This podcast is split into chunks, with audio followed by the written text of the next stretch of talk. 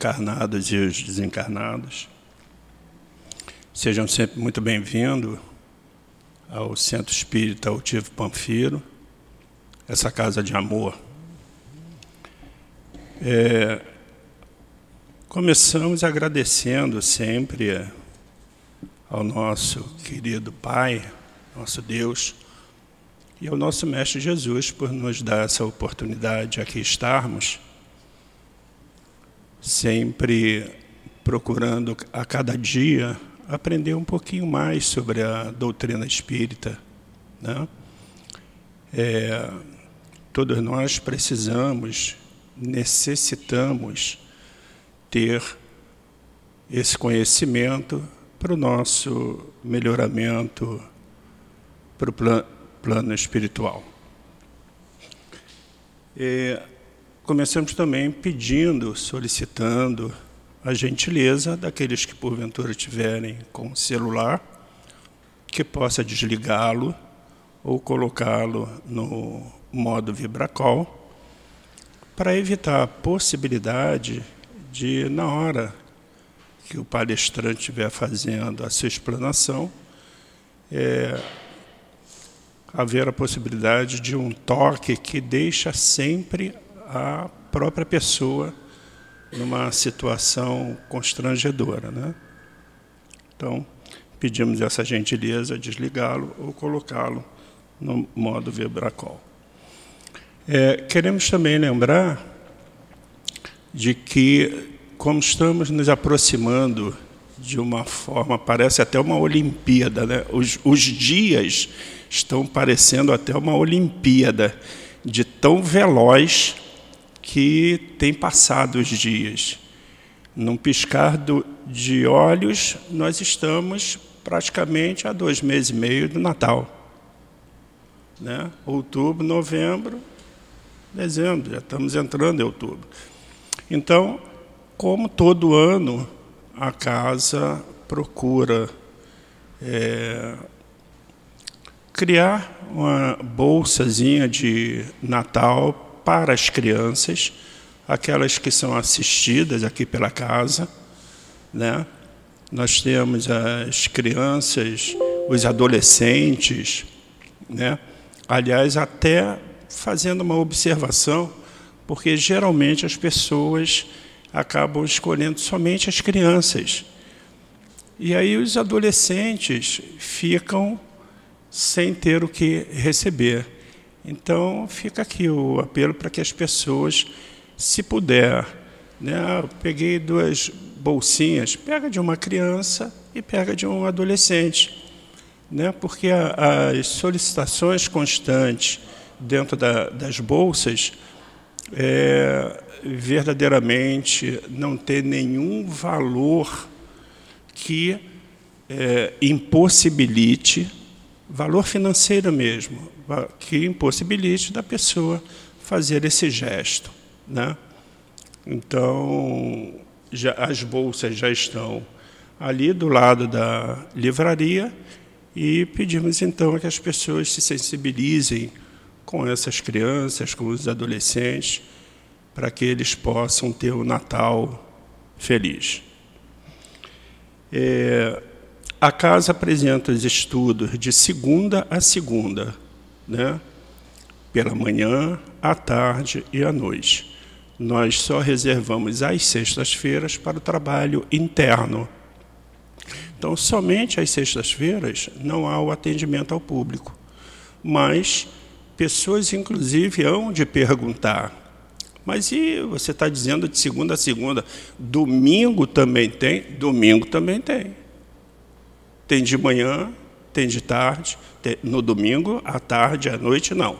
No domingo tem o estudo pela manhã, começando às 8 horas da manhã, indo até às 11 horas. E de segunda, terça uh, e quinta-feira, pela manhã, à tarde e à noite. As reuniões públicas acontecem às quartas-feiras, no horário de 15 e 19 horas tanto quanto no sábado, às 10 e às 17 horas. Nós temos também a, o passe de cura, que acontece às quartas-feiras, no mesmo horário da reunião pública, às 15 e às 19 horas.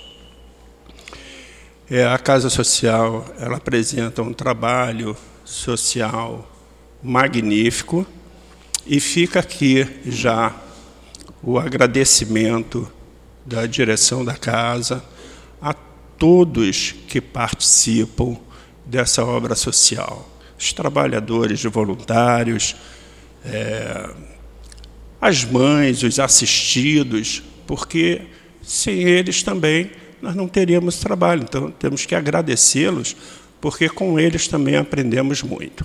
Tá? O nosso, a nossa reunião pública hoje ter, tem como tema o Evangelho segundo o Espiritismo, no seu capítulo 10, nos itens 19 a 21. Quem vai fazer a, a, a explanação será o nosso irmão Paulo Nagai. A sustentação dos passos será feita pela nossa querida Sandra Ferreira.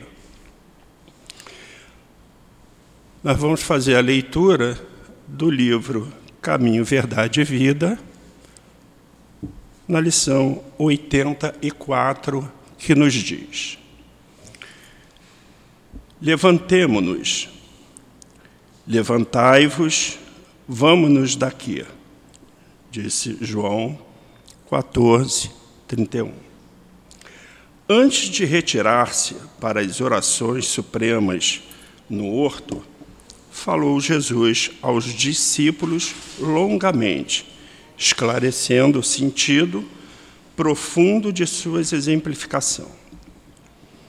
Relacionando seus pensamentos sublimes, fez o formoso convite interno no Evangelho de João. Levantai-vos, vamos-nos daqui.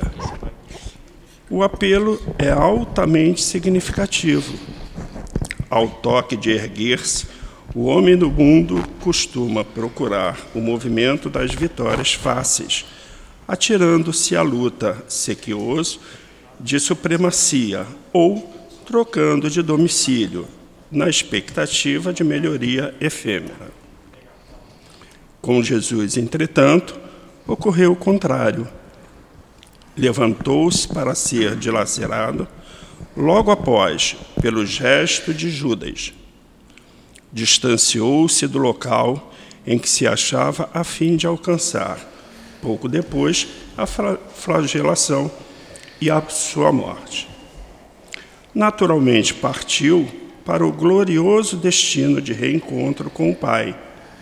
Mas precisamos destacar as escalas da viagem. Ergueu-se e saiu em busca da glória suprema. As estações da marcha são eminentemente educativas. Getsemane, o cárcere, o pretório, a via dolorosa, o calvário, a cruz constituem pontos de observação muito interessantes. Mormente, na atualidade, que apresentava inúmeros cristãos aguardando a possibilidade da viagem sobre as almofadas de luxo do menor esforço.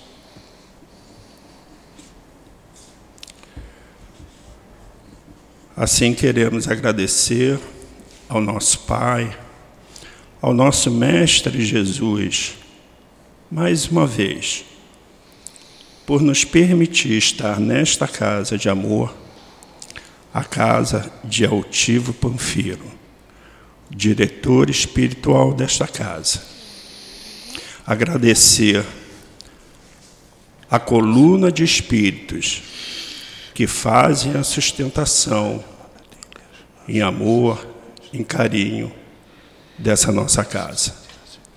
Agradecer a presença de todos agradecer a Jesus por nos possibilitar aprender um pouco mais sobre a doutrina espírita, sobre o Evangelho segundo o Espiritismo.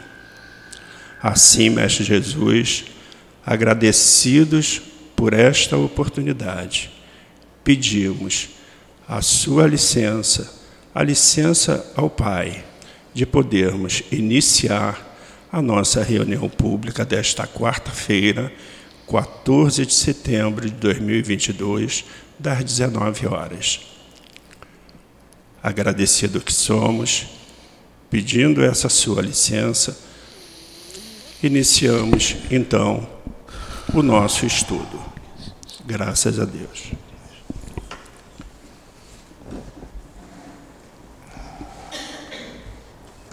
Vou fazer a leitura do, do item 19, do capítulo 10 do Evangelho segundo o Espiritismo. É permitido repreender os outros, observar as imperfeições dos outros, divulgar o mal dos outros? Ninguém sendo perfeito, segue-se que ninguém tem o direito de repreender seu semelhante? Certamente não, porque cada um de vós deve trabalhar visando ao progresso de todos, sobretudo daqueles que estão sob a vossa dependência. E essa é mais uma razão para o fazerdes com moderação, com um fim útil, e não como se faz, na maioria das vezes, pelo prazer de denegrir. Passamos a palavra para o nosso querido Paulo Nagai, que ele possa nos trazer é, com todo carinho esse estudo da noite de hoje.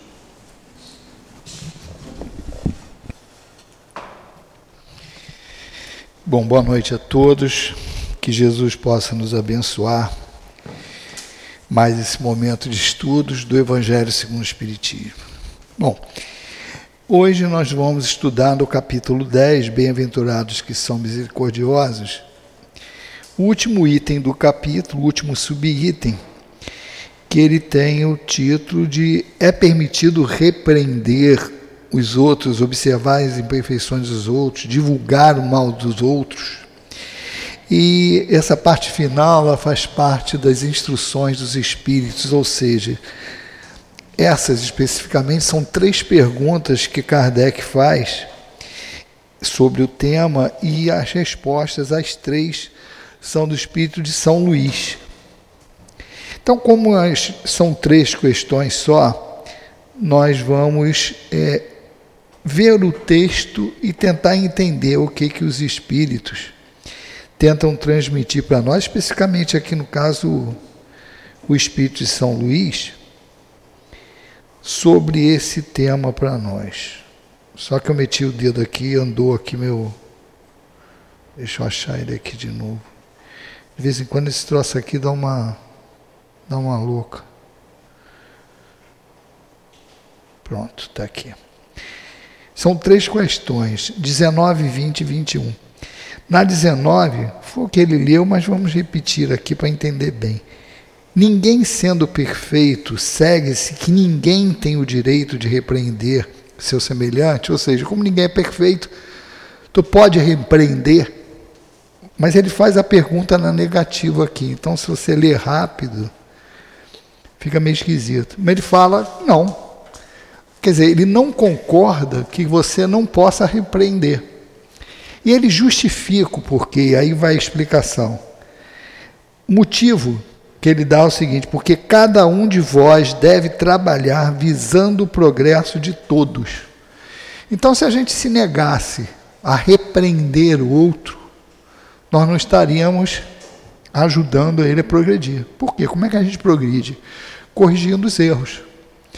Agora, o problema é que é a gente sempre fala, no, no popular, né? Há modos e maneiras de você falar.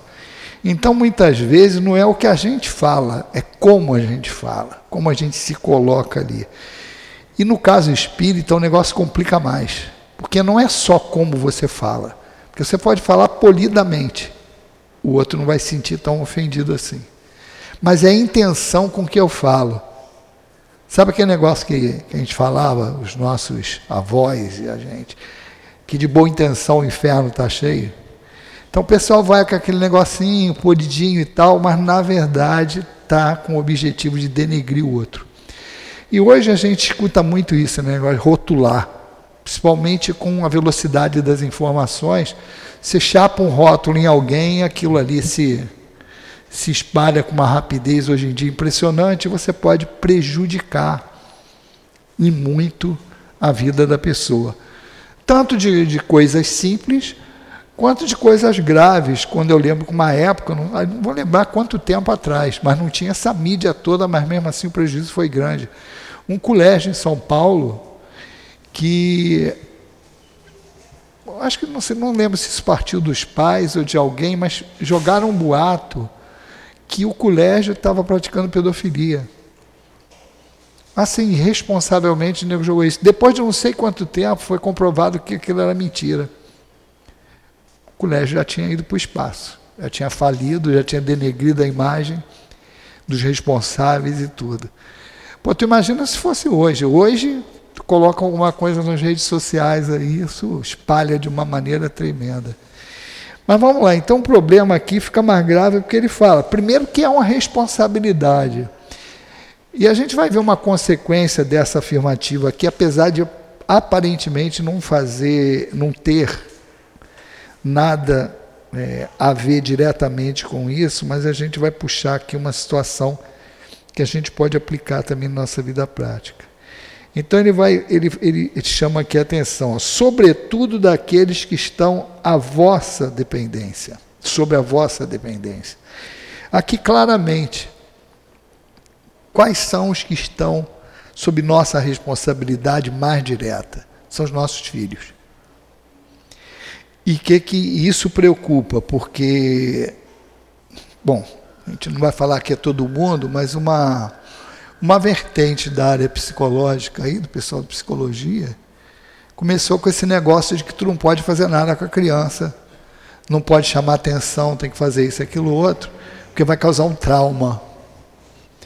Eu acho que aqui, pelo menos, pessoal da minha idade, uma geração mais atual também, não muitos novinhos, mas quase todo mundo aqui, já deve ter levado um peteleco de alguém, do papai e da mamãe, e ninguém ficou traumatizado por isso.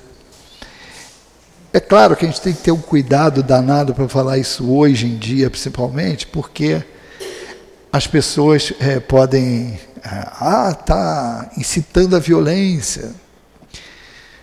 Não é violência, é claro que o que a gente está falando aqui não é chegar em casos que tem que pais que espancam os filhos, maltratam os filhos, não é isso. É aquele simplesmente não, que começa assim. Não, não faz. Didaticamente, se a gente fosse ver, a primeira palavra que a criança deveria aprender não era nem mamãe e papai. Provavelmente é a palavra não, se os pais estiverem agindo direitinho. Porque mamãe e papai, às vezes, está ali nem nada, mas quando a criança começa a se mexer e mexer em tudo, tu tem que chegar. Não. Só que a criança não entende. Então, quando você, ela mexe em alguma coisa, você fala não, ela meteu esse dedo aqui. Não. Ela vai e mete o outro. Ela não entende que é para a mão toda. Ela vai metendo um dedo de cada vez até ver o limite. E você vai, não por isso que ela aprende primeiro a palavra não. Aí depois que encosta a mão, encosta o braço, a cabeça, empurra, ela vai fazer um monte de coisa. Então, é, dá um educar dá trabalho. Educar dá trabalho. E, infelizmente, a gente observa que muitas pessoas aderem a esse pensamento, entre aspas, moderninho, de não poder repreender, não poder chamar atenção isso fica mais grave pela ótica espírita, porque com esses, na tenridade, é mecanismo da lei, por conta do esquecimento do passado, a primeira e a segunda infância são fundamentais para a educação do indivíduo. Porque com o esquecimento do passado é como se eles fossem uma mídia em branco para você gravar novos caracteres, novas referências. Isso tanto vale para a educação intelectual quanto para a moral. Sendo que, na intelectual, e na moral também, mas é, na intelectual, quando você vai crescendo, você busca na memória integral os conhecimentos adquiridos. Na parte moral, o que, que acontece?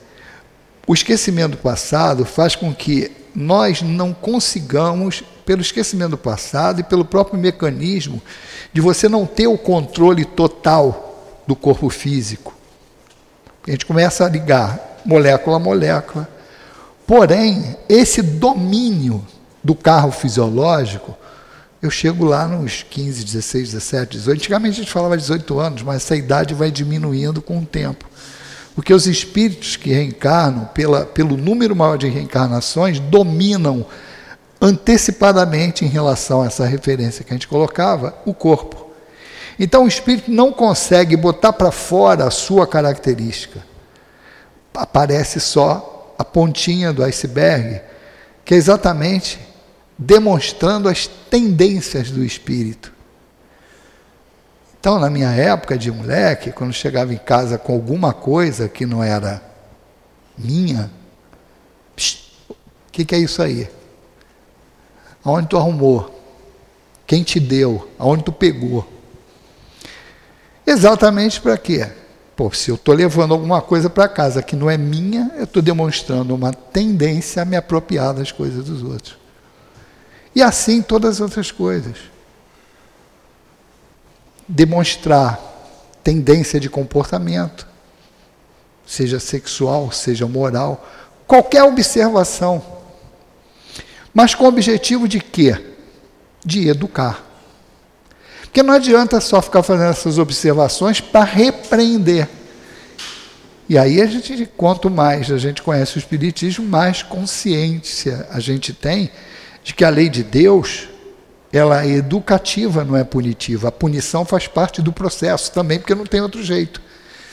Tem fases, enquanto não tem o um entendimento, que a punição, não tem outra palavra para usar, ela, é, ela funciona como um instrumento da educação.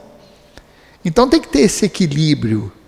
Então a responsabilidade de correção dos erros ela é muito maior na proporção inversa da proximidade. Quanto mais próximo, mais responsável, a responsabilidade eu tenho para corrigir. Então, aqui, quando você fala na sociedade, para onde ele vai levar aqui, você tem assim, primeiro o objetivo. E as perguntas, a pergunta seguinte, as duas, elas vão aprofundando mais isso. Mas vamos continuar aqui. E essa é mais uma razão para o fazer de com moderação, com um fim útil, e não como se faz na maioria das vezes pelo prazer de denegrir. Nesse último caso, quando a gente está denegrindo, a censura é uma maldade. E no primeiro caso, quando a gente está tentando educar, é um dever que a caridade manda que se cumpra com todos os cuidados possíveis. E ainda mais, e ainda mais, a censura que se faz a outra pessoa deve ser endereçada ao mesmo tempo a nós mesmos, para vermos se não a merecemos. Então, o objetivo de educação, a gente aprende que primeiro é comigo mesmo é meu, é, eu me autoeducar. A educação com o terceiro, com o outro, ela é uma consequência. Então, o que seria o ideal? É eu, ao ensinar, isso tanto ensino moral quanto intelectual, eu acompanhasse, sublinhasse esse diálogo com ação. Esse é o ideal. Só que, quando você conhece a doutrina espírita, você começa a entender que, às vezes, a aplicação do faço o que eu mando e não faço o que eu faço é necessária. Vamos ver bem. Não é o ideal. vou dar um exemplo aqui que clarifica isso para a gente. Eu não consigo me livrar do hábito da bebida. Sou dependente de bebida. Não consigo me livrar disso. Só que a minha responsabilidade por aquele que está que veio a mim para que eu educasse nessa encarnação, faz com que, ou pelo menos vai me obrigar, que eu tenha cara de pau suficiente para falar para um filho assim: olha, eu, o fato de eu não conseguir me livrar desse hábito não quer dizer que você também não tem. Aí um erro não justifica o outro. Porque geralmente, e é isso que acontece, a gente vai tomar uns trancos, porque quando você vai corrigir um filho, falando do filho que é o mais próximo, mas qualquer pessoa que você vai corrigir, de alguma coisa que você ainda não conseguiu superar, a gente vai escutar. Ué, mas tu faz também? Então, por isso que eu estou falando que tem que o senso de responsabilidade tem que ser maior do que essa postura. Por isso que muitos de nós, pais, enfraquecemos na condição de ensinamento, porque é muito difícil você ensinar para um filho o que a gente não faz. Aí o que, que é mais cômodo? Ah, senta aqui comigo, vamos beber. Nesse caso, desse exemplo que eu estou dando da bebida. Aqui não vai uma crítica a quem gosta de beber. Isso é o problema de cada um. Mas também a gente não pode deixar de comentar a realidade por conta disso. É exatamente o que fala a lição. Cada um faz o que quer. Só que vai ter consequência e a instrução é a melhor maneira de diminuir as consequências dessas coisas. Porque é melhor, já que você vai fazer, faça com conhecimento de causa. Então, tem que se colocar isso. Então, nessa condição, que não é a ideal, mas você tem que colocar acima da minha posição, acima do, do, do meu bem-estar ou da visão que as outras pessoas tenham de mim, a responsabilidade que eu tenho com o outro. Porque o meu relacionamento é com Deus, comigo mesmo e com o outro, com o próximo. Eu tenho que trabalhar nesses três relacionamentos. Com Deus, eu vou estar mal de qualquer jeito, se eu estiver prejudicando a mim mesmo ou o outro. Porque às vezes a gente tem condição, ah, mas a vida é minha, eu sou criatura de Deus também. Então, esse é um dos argumentos que eu não posso fazer com a minha vida, nesse sentido. Vida, é, não o comportamento. Mas eu, ah, eu posso acabar com a minha vida porque a vida é minha. Não, sou criatura de Deus e isso foi uma oportunidade que eu tive para progredir. E é uma complexidade danada você arrumar uma encarnação. Aproveitando que setembro é o mês amarelo, né? o mês de valorização da vida.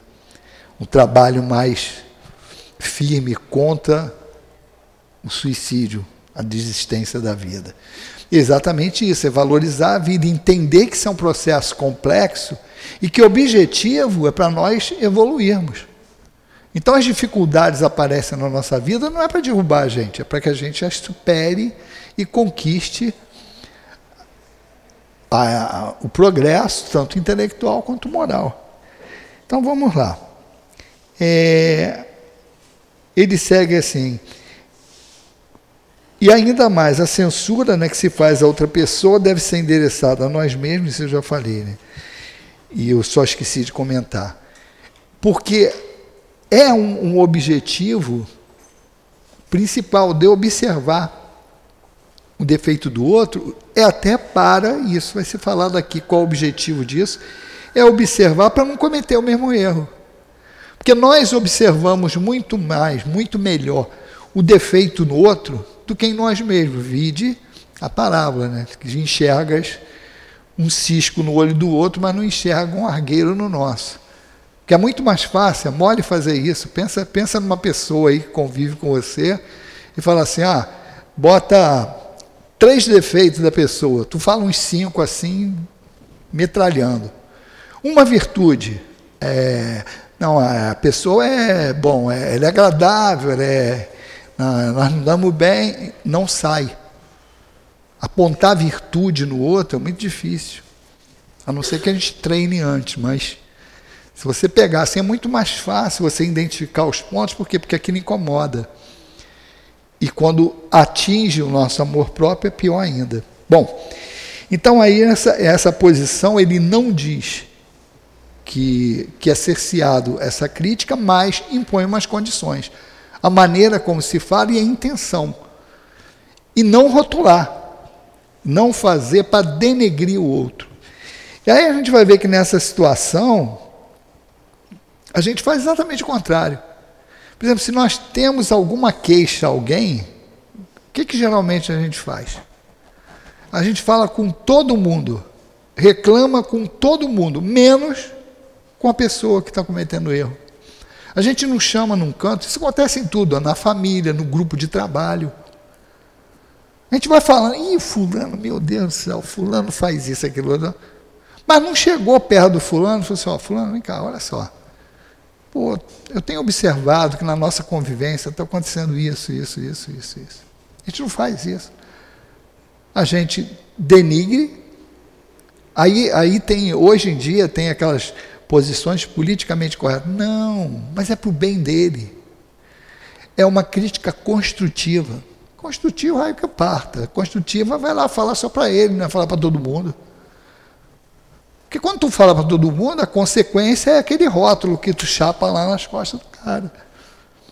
Agora, se tivesse uma boa intenção mesmo, chamaria a pessoa no canto e colocaria o problema para ela. Mas não é isso, nós não estamos treinados ainda para fazer isso. Treinado, que eu estou querendo dizer, é porque isso é uma virtude. E virtudes a gente conquista, ninguém dá. Ou a gente se esforça para que isso ocorra, e não vai cair no céu e nem tu compra aqui na esquina. Vai na esquina, ah, me dá 30 gramas de paciência. Não tem isso. Não tem. Questão 20. Ó. É repreensível observar as imperfeições dos outros quando, é, quando desse fato não resulta nenhum proveito para eles, ainda que tais perfeições, imperfeições não sejam divulgadas? Quer dizer, o indivíduo tem lá um problema, uma imperfeição. E não tem nenhum proveito para ele eu falar ou não falar. Posso divulgar? Cuidado de São Luís na resposta. Tudo depende da intenção, e medir intenção é horrível. Ninguém mede a intenção do outro. A gente só consegue medir e muito mal a nossa. Porque ninguém está dentro da gente a não ser os desencarnados, aí é o perigo. Por isso que os processos, muitos processos obsessivos ocorrem, a gente não sabe por quê. Ah, mas eu não falei nada, eu não fiz nada, mas pensou. E é o pensamento que atrai a companhia espiritual. E cuidado também, porque os médios percebem, tá? Percebem a intenção. Então, se tiver um médium aqui, e eu estiver aqui rindo para vocês, o médico pode estar lendo aqui, pô, esse público é chato, está todo mundo dormindo, o cara não presta atenção. Pode estar escrito aqui, ó. E aí não tem jeito. Não dá para disfarçar. Por mais que externamente eu esteja demonstrando isso, quem tem mediunidade percebe a minha psicosfera e meus pensamentos. Então vamos lá. Aí ele segue. Certamente que não é proibido ver o mal que, que ele quer dizer com isso? Não tem como. É fato, você está observando aquilo ali, e se você discerne o bem do mal, você vai identificar: isso é bem, isso é mal. Agora, a pergunta que a gente deve fazer: qual a referência que eu uso? Porque o bem é sempre bem, o mal é sempre mal. Isso é bem absoluto, não tem relatividade se você analisa o problema no ângulo correto. Para nós, qual modelo? Veja Jesus. Então, é o pensamento cristão que veio secundado pela doutrina espírita. que veio com o objetivo de revelar, de, vamos dizer assim, lembrar, lembrar as coisas que, que Jesus falou e nós esquecemos, e detalhar e explicar as coisas que ele disse sem explicar muito, porque a gente não dava para entender, e as coisas que ele também não pôde falar por conta disso, do nível da humanidade na época em que ele encarnou. Então, até para isso a gente tem que identificar. Tem que saber para poder observar e discernir o que é o bem e o que é o mal. Porque às vezes o que aparentemente é um mal é um bem em relação à lei de Deus. Então vamos lá. Seguindo. É, quando o mal existe, e ele existe ainda no nosso planeta, Seria mesmo inconveniente ver por toda parte apenas o bem. Essa ilusão causaria danos ao progresso. Aquele negócio de viver o país da Alice nos países, nos países da maravilha, né? tudo bom, rir até de desastre. Não é isso. Tem que identificar para poder corrigir. Se a gente não identifica um problema, não tem como corrigir. E o mal é um problema, é um desvio da lei. Não tem como. Então ele segue: ó, o erro consiste em fazer uma observação em detrimento do próximo, desacreditando perante a opinião pública sem necessidade. Ah, eu não faço isso. A gente deve estar pensando assim, não, eu nem, nem imito opinião publicamente. Nada disso. Vamos lembrar lá, domingo em família, aquele almoço. Aí alguém comenta assim: e a tia Maria, hein, caramba, ela fala pra caramba. Eu duvido que não tenha uns três ou quatro comentários. Pô, é mesmo, a tia Maria é chata pra caramba, fala muito. Tem que dar um copo d'água para ela parar de falar. Não aparece ninguém para falar assim. Ah, uma coitada que a tia Maria vive sozinha, caramba. Ela não fala com ninguém, ela passa a semana toda não fala com ninguém. Pô, quando chega aqui no almoço de família, ela tem que falar. Ninguém fala isso. Agora, para malhar, meu amigo, parece um monte. Um monte, a gente endossa aquilo ali, vai na onda, às vezes a gente nem pensa aquilo, mas para fazer parte do grupinho, ri para tia Maria lá, coitada da tia Maria. Quem tiver tia Maria aí, não é pessoal, não, não tem mediunidade de visão, não, tá? ou nem que se chamar Maria e for tia, não tem nada a ver. Seria ainda repreensível fazê-lo apenas para satisfazer a si mesmo, com o um sentimento de malevolência e de alegria por encontrar os outros cometendo faltas. Quer dizer, é aquele negócio que acontece muito no ambiente profissional. Eu quero crescer empurrando o outro para baixo. Quer dizer, quanto mais eu denegrir o outro, eu não estou me preocupando em melhorar a minha performance para eu me destacar. Eu quero afundar o outro, porque eu fico assim. Sabe aquele negócio? Quem é voluntário? Ninguém dá um passo para frente. Mas de 10, 9 dão dois passos para trás, sobrou um cara na frente. É isso. Só que nesse sentido, eu não cresci, eu não subi dois degraus. Eu empurrei todo mundo para baixo. E isso acontece assim naquela sutileza, no cafezinho. Pô, passei um trabalho para o Paulo ali. Pô, ele, me, ele demorou a me entregar, entregou com atraso de um dia. Mas, pô, também ele estava muito enrolado, pô, ele estava cheio de trabalho. Olha aí o bate a sopa. Quer dá uma justificadinha ali, o que fica por último é, poxa, não, mas coitado, ele estava muito enrolado, estava cheio de trabalho, até entendo. Mas, o que, que ficou lá? Entregou o trabalho atrasado. São sutilezas que a gente ainda comete. E o Espírito de São Luís aqui está tá esclarecendo a gente. Né? Ele fala, é totalmente contrário quando lançado um véu, ele está falando assim, porque ele critica quando a gente faz isso. Mas qual seria o procedimento correto? Ele fala assim: é totalmente contrário quando lançando um véu sobre o mal e assim ocultando-o do público, limitando-nos a observá-lo para tirar do fato um proveito pessoal, isto é, para estudá-lo e evitar fazer o que condenamos nos outros. Esta observação, aliás, não é útil ao moralista? De que maneira ele descreveria os defeitos da humanidade se não estudasse os exemplos? Isso é um ponto importante. Eu tenho que aprender a discernir o bem e o mal. E para isso eu tenho que desenvolver o senso crítico. Então vamos lá. Aí há uma grande diferença que a gente tem que tomar cuidado, porque às vezes a gente se pega tendo atitude errada. Nós temos que procurar consertar o erro. Então, atenção no erro e não achar o culpado e condená-lo. Isso a gente observa muito isso no ambiente de trabalho. É uma indústria. Houve um trabalho lá, um erro na linha de produção. Aí você vê a diferença nos atos falhos, nos atos falhos das posturas de chefia. Aquele chefe à moda antiga chega lá, quem errou? Quem fez essa besteira? E o pessoal de cabeça mais, mais tranquila, com pensamento mais humanitário, com inteligência emocional, com postura mais correta, chega assim e vê qual foi o problema. É diferente. Um está buscando o culpado para condená-lo, o outro está buscando o erro para corrigi-lo. E a gente tem que ter isso na cabeça no nosso dia a dia.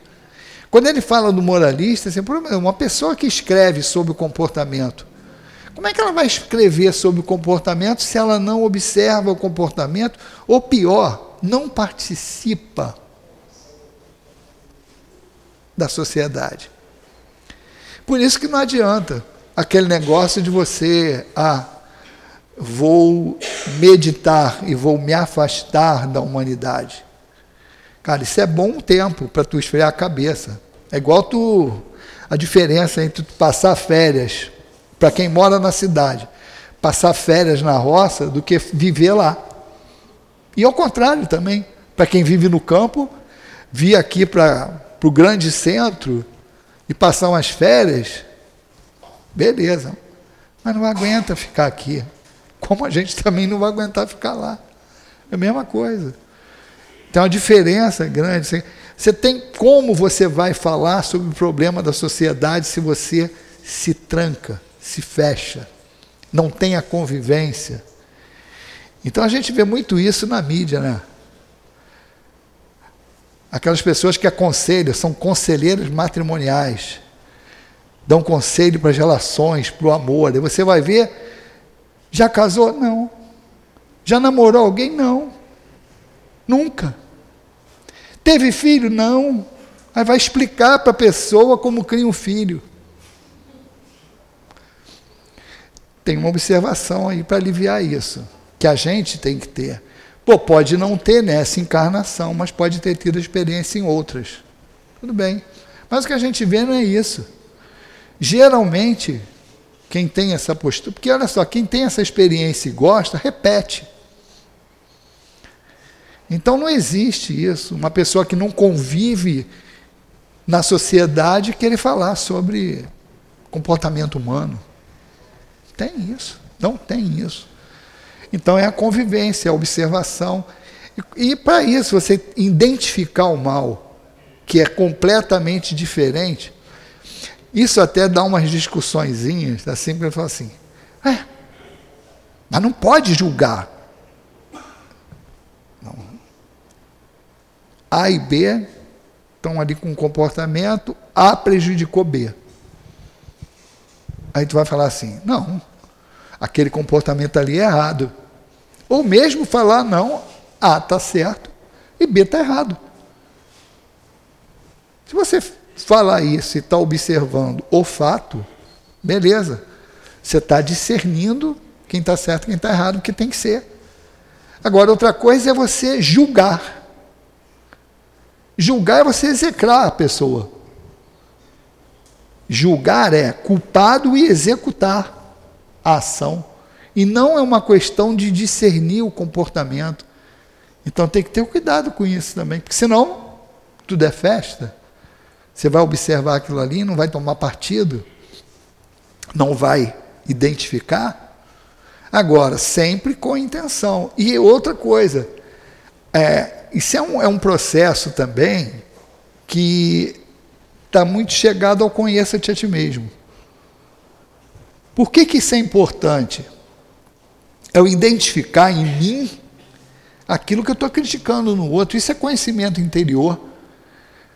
Não tem vezes que a gente se pega tendo uma atitude que a gente fala assim, caramba, eu nunca pensei que eu ia fazer assim, que eu ia reagir assim.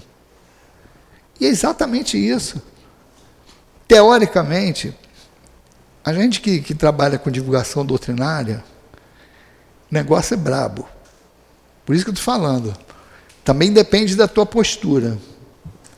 Se você chegar, outro dia a gente estava comentando isso, porque a gente fica avisado, porque a gente está aqui exposto. Aqui ainda a gente consegue ver todo mundo. Lá no Leão Denis, além do salão, tem um monte de sala que tu não está vendo nem as pessoas. E o salão grandão, tem gente que está lá no final da fila, tu nem vê. E a pessoa está te vendo. A pessoa está te vendo. Olha a responsabilidade. Isso até outro dia que a gente estava conversando sobre isso, né, responsabilidade na divulgação doutrinária. Olha como é que esse negócio funciona de você estar tá ali exposto. Eu gosto, eu gosto de futebol, ainda jogo uma, um futebolzinho e gosto de assistir esporte e tal.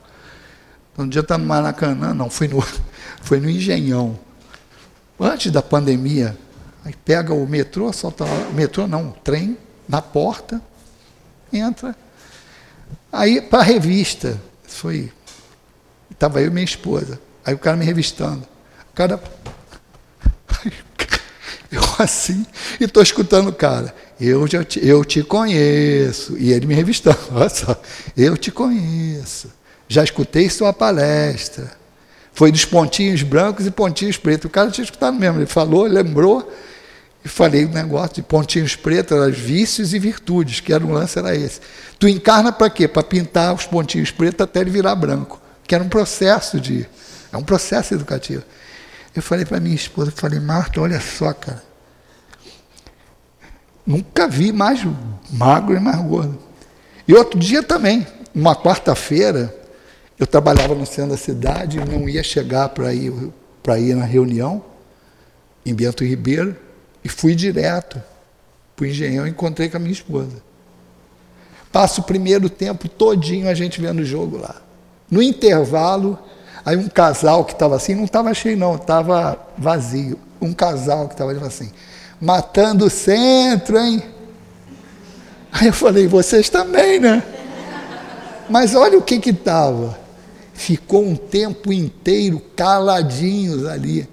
Aí eu falei para minha eu falei, Marta, já pensou se a gente estivesse fazendo besteira aqui? O pessoal ficou calado, observando.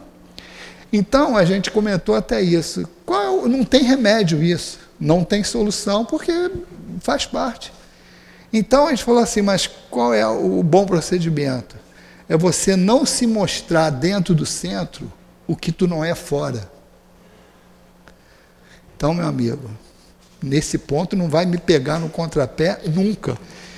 Porque eu nunca, pelo menos não procuro, não ter uma postura de nariz em pé. Então, diminui o risco, mas a gente sempre escuta essas coisas, é, a gente estava comentando isso, é preocupante. Então, essa observação do que que tu está fazendo, o que que o outro não está, é inerente. Não tem como você evitar isso e a responsabilidade quando você divulga a doutrina espírita, sabe o que, que é? É tu subir aqui, aí o pessoal, às vezes a gente comentando, brincando, fala assim, para mim a definição de palestrante espírita é o cara cara de pau suficiente para subir na tribuna e falar de coisa que não faz. Porque é. Aí vai falar assim: ah, isso é hipocrisia? Não. é imperfeição. Hipocrisia é quando tu faz de propósito, né? Vou enganar todo mundo, vou mostrar ser uma coisa que eu não sou. Mas você vê, é a dificuldade que a gente tem de se desvincular de hábitos milenares que a gente já faz como espírito. Então tu imagina num dia de amar os inimigos.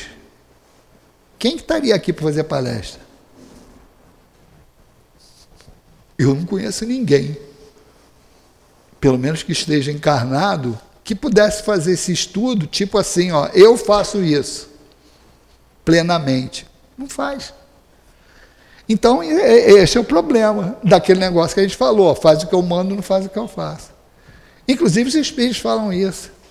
O ideal sempre é você falar e fazer. Mas o habeas corpus nosso é o xará.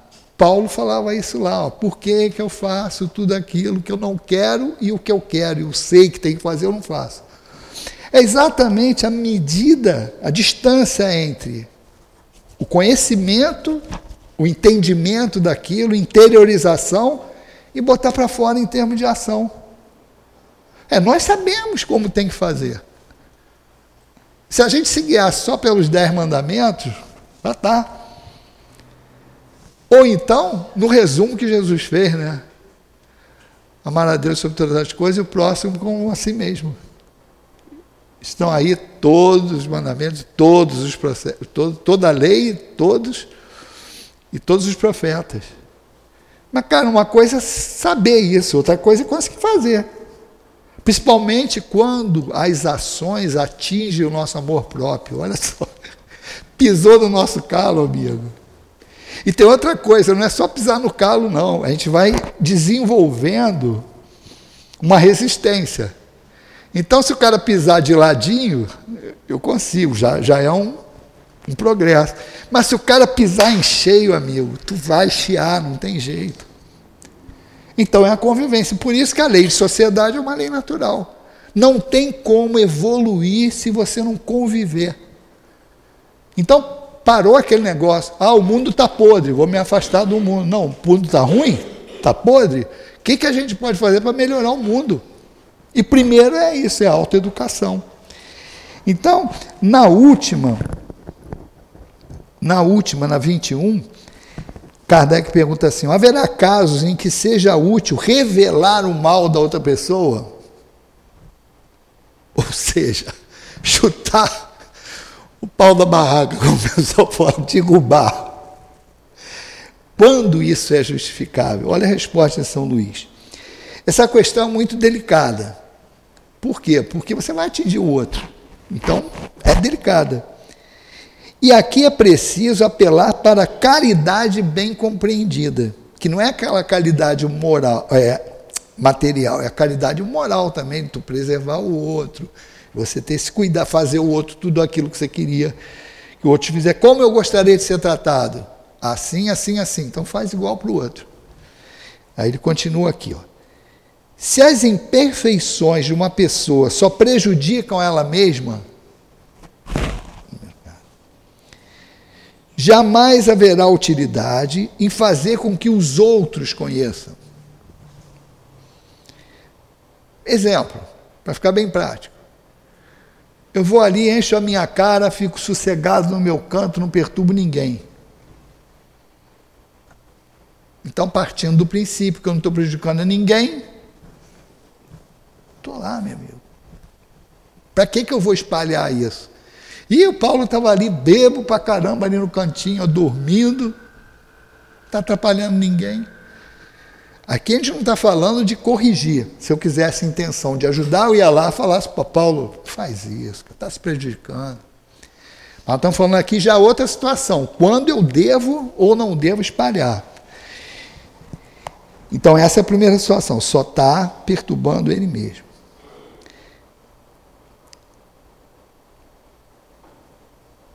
Mas, se elas podem prejudicar a outras pessoas, aí o Paulo bebe lá, enche a cara, perde a consciência, aí vai para casa, maltrata a mulher, maltrata os filhos, chuta o cachorro, discute com o vizinho. A situação que aí já não é mais ele com ele mesmo, ele entrou na relação com o próximo. Aí, olha aqui que ele fala. Preferível o interesse de um grande número de pessoas, nesse caso, esposa, filhos, vizinhos, cachorro, ao interesse de apenas uma.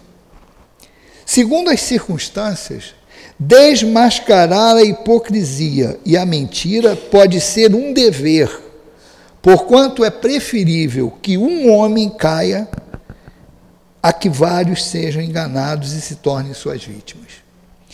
Em semelhantes casos, é preciso avaliar as vantagens e os inconvenientes. Então você vê que é uma condição de analisar custo e benefício. Que horas que acaba? Ah, 10 para as 8, tá. Custo e nesse caso é bem claro, está prejudicando só ele, o que, que eu posso fazer? Vou lá no canto, chamo ele, conversinha ao pé do ouvido para tentar ajudá-lo. Está prejudicando os outros, não precisa nem pensar. Olha aí, ó. Fulano, cuidado com fulano. É igual golpe. Hoje em dia, quantos golpes tem aí? Então, meu amigo, divulgar. Bota, ah, tem um sujeito que está indo de casa em casa falando que é pesquisa de não sei o que, não sei o que lá, e está saltando. Fotografar o cara, bota na rede social. Vai queimar o cara? Vai, mas é esse caso aqui. Então, exemplo prático do que a gente pode fazer. Então, nessas três situações de, de São Luís, dão explicações que exemplificam para nós a utilidade da doutrina espírita. A doutrina espírita é essencialmente prática. Não é para a gente ficar aqui, ah, cuspindo doutrina espírita. Ah, eu conheço doutrina espírita, sou bom em doutrina. O conhecimento faz parte, porque você tem que entender a lei, entender como funciona. Mas o grande objetivo é a aplicação prática. E se a gente vier uma reunião espírita, em que você fale assim, caramba, não estou levando nada para casa para eu aplicar. Das duas umas. Ou a gente não entendeu nada, ou a pessoa que estava explicando não explicou direito. Porque a doutrina espírita, ela é essencialmente prática. Estou com dúvida. Pô, pega o livro dos Espíritos, pergunta e resposta, vai lá no índice ver. Uma consulta boa, vai lá, parte quarta, leis morais da vida. Aí tu vai ver lá, lei natural, as explicações, lei natural, lei do trabalho, lei da reprodução, lei de destruição. E tem lei para destruição? Tem. A gente, quando chega no Espiritismo e vê lei de destruição, a gente fica. Não é um ponto que ensina você a destruir, não ensina o que, que é destruição, o que, que é destruição natural e o que, que é interferência do homem. Então ali tem tudo. Qualquer dúvida que a gente tiver, vai lá nas leis morais e tem uma orientação para aplicar na nossa vida. Principalmente hoje, em dia que a gente recebe muitas informações pela mídia, e você tem que ter uma referência. E os espíritos de Kardec sempre falaram isso para nós: passar pelo crivo da razão, ter uma referência, ter um padrão. Mas se você não tiver um padrão correto, amigo, não adianta. E o padrão, como a gente já falou hoje, Jesus. O modelo é Jesus. cristianismo, a lei de Deus trazida ali, mostrando um Deus Pai, um, uma lei de justiça, amor e misericórdia. E a doutrina espírita esclarecendo esses pontos para que a gente os entenda e tenha maior possibilidade de colocar em prática. Que Jesus nos abençoe.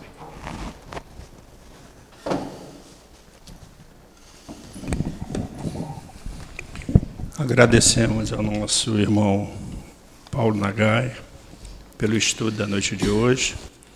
E vamos passar agora para o nosso segundo trabalho, que é o trabalho do passe. Pedimos aos médicos para se posicionarem.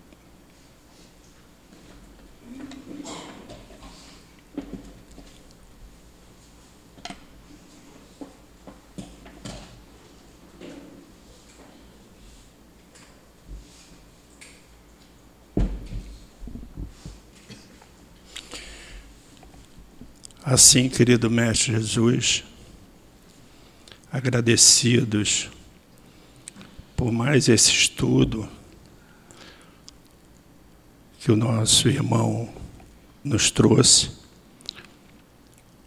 iniciando o nosso trabalho do passe, pedimos a sua permissão para que os médios, através das suas mãos, possam transmitir a todos que aqui estão aquilo que vieram receber, os fluidos necessários para a sua harmonização. Assim, pedimos licença para iniciarmos o trabalho do passe. Graças a Deus. Levantemos-nos. Esse é o pedido de Jesus para todos nós. Levantemo-nos para seguir o caminho do bem, do trabalho edificante. Sempre relutamos em seguir o Cristo. São, muito, são muitos séculos que escolhemos o caminho errado. Ele sempre nos chama para seguirmos em frente, para o trabalho na caridade, para o trabalho no amor ao próximo. Mas somos muito egoístas, vaidosos, orgulhosos, geralmente só pensando em nós mesmos. Tudo para nós. Para o trabalho no bem é difícil. Mas quando vamos fazer um trabalho ou vamos para o mundo, é sempre mais fácil. Nos levantamos rápido. Esquecemos de tudo, até das dores. Mas se for para o bem, qualquer coisinha dá um desânimo, Quanto tempo ainda vamos levar para poder seguir em frente, levantar, semearmos o bem? Será que ainda vamos levar muitos séculos? Porque já estamos há muitos séculos caídos né, na preguiça, no mundo. Chegou a hora. Jesus sempre teve muito trabalho em nos resgatar. Até com os apóstolos não foi fácil, mas ele não desiste de nós. Levantou-se por nós com todo sofrimento e dor. Então aproveitemos as oportunidades, já que temos um pouco de conhecimento estamos aprendendo a doutrina de Jesus.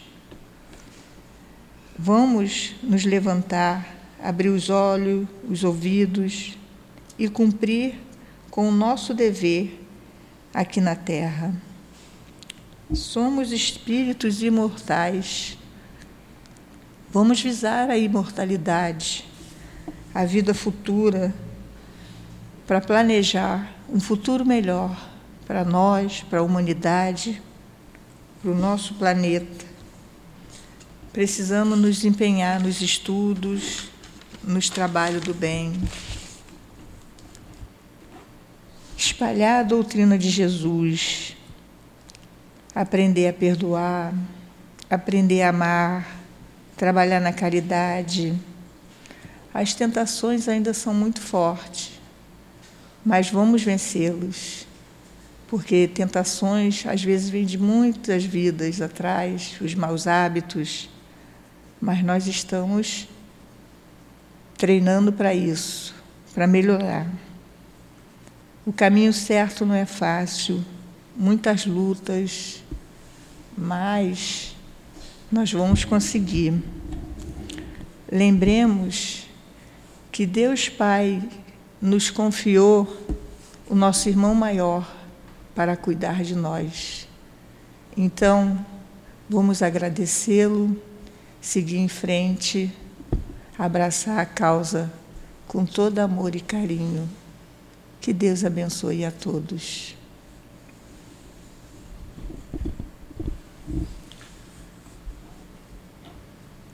Deus nos trouxe aqui para aliviar os nossos sofrimentos, porque Ele é o autor da fé, do princípio ao fim, em todos os nossos momentos.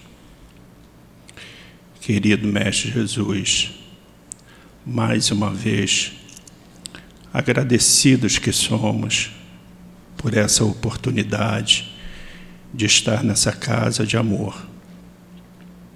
Agradecidos por esse bálsamo que recebemos a cada dia que aqui estamos. Chegando ao final da nossa reunião pública, queremos pedir que os nossos espíritos, mentores desta casa, possam estar sempre presente, a cada dia, a cada momento, nos trazendo a certeza de que este é o caminho, é o caminho que devemos seguir. Assim pedimos que, ao final da nossa reunião, que todos que estejam aqui presentes possam retornar às suas casas, acompanhados pelos seus guias espirituais. Que todos possam ter recebido a sua bênção, Mestre, e que possam chegar em paz em seus lares. Assim, em nome do amor, em nome do amor de Cristo, mas acima de tudo, em nome do amor de Deus Pai, pedimos a sua permissão para encerrarmos a reunião pública da noite de hoje. Graças a Deus.